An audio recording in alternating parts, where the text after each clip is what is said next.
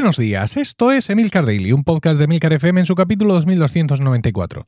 Yo soy Emilcar y este es un podcast sobre tecnología en general, Apple en particular, productividad personal, cultura de Internet y francamente cualquier cosa que me interese.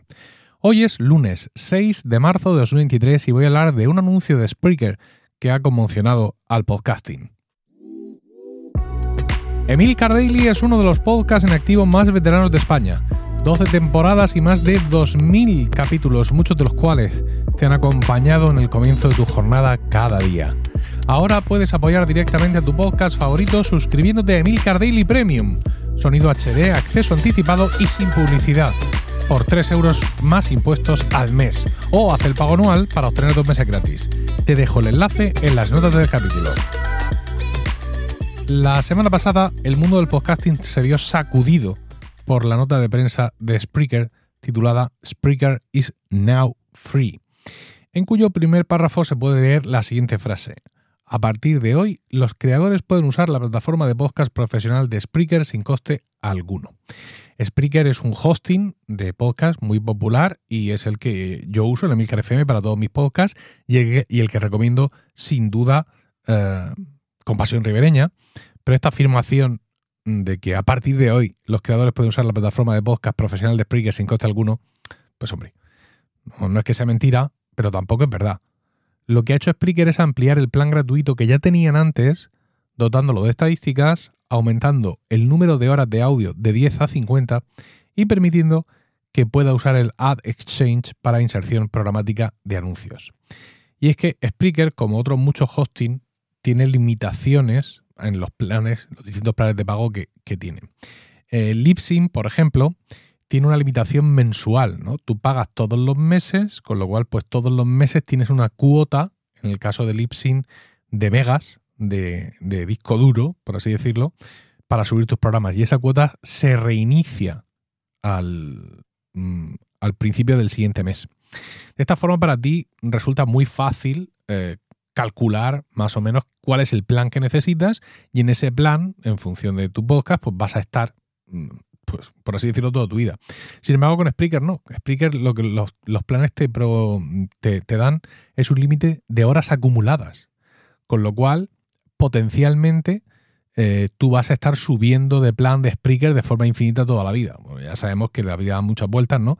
Pero en un planteamiento así, pues yo empiezo con el plan más pequeño, mi podcast va creciendo, va creciendo, voy aumentando horas, he llegado al límite de las horas, tengo que pasar al plan siguiente y con el paso del tiempo voy a tener que ir pagando más y más y más y más si no quiero borrar capítulos antiguos. Pero como digo, la vida da muchas vueltas.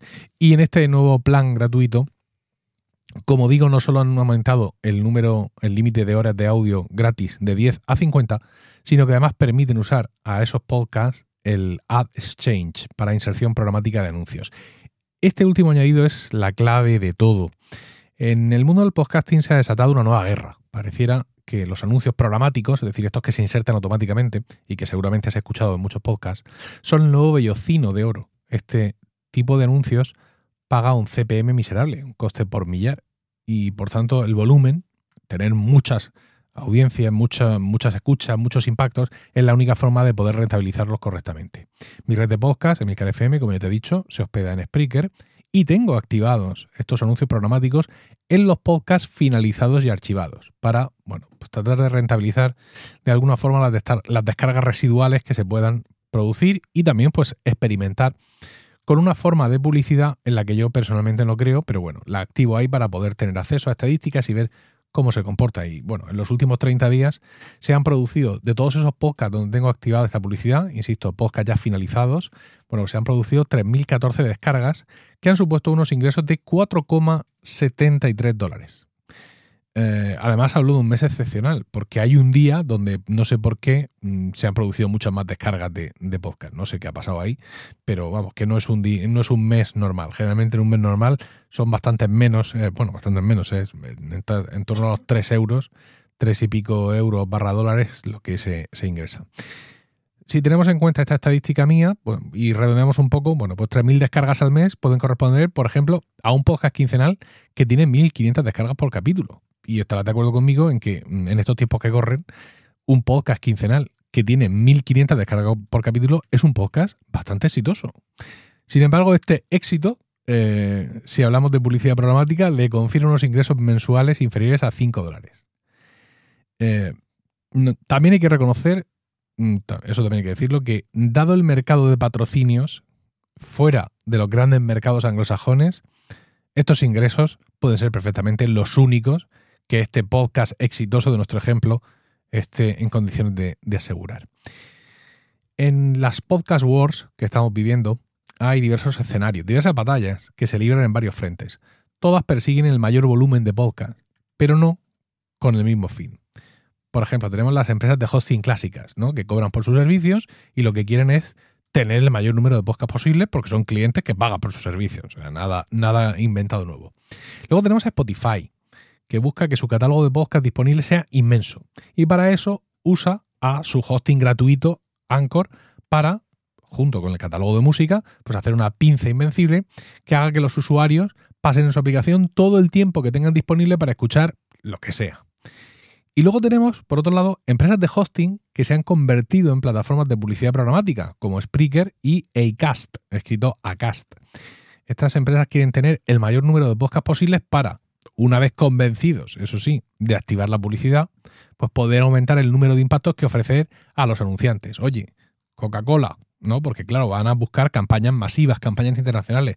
Coca-Cola, si tú metes tu anuncio programático aquí, que se va a activar así con un clic y se va a insertar en todo, fíjate, yo tengo todos estos podcasts que tienen todas estas descargas mensuales. Contrátalo conmigo. Esa sería un poco la idea. Y evidentemente el movimiento de Spreaker se entiende en este tercer supuesto. Necesitan más madera más podcasts que opten por su plataforma para ofrecer a los anunciantes un mayor número de impactos.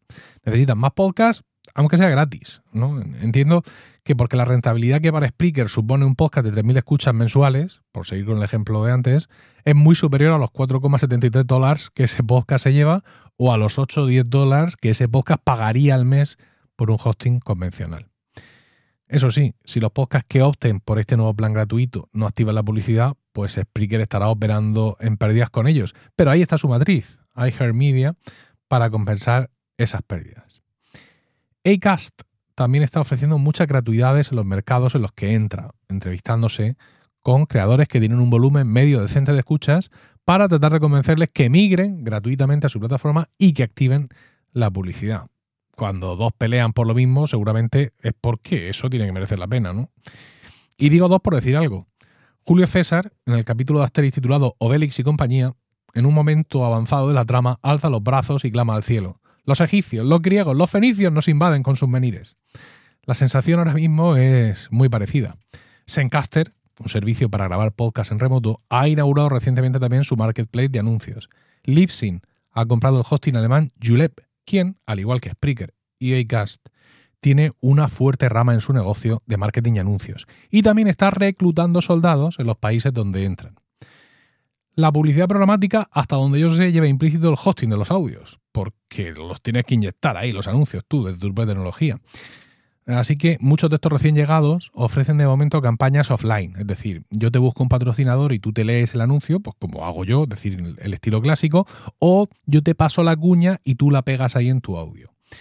Eh, aun con todo y con eso, yo tengo muy claro que si estos primeros esfuerzos fructifican y estas empresas consiguen asentarse en esos nuevos mercados en los que están entrando, pues va a venir una segunda oleada de actuaciones en las que ya te van a pedir pues a esos podcasts, oye, no, tú vente conmigo aquí a hacer el hosting porque además te voy a ofrecer un CPM más alto que el vecino.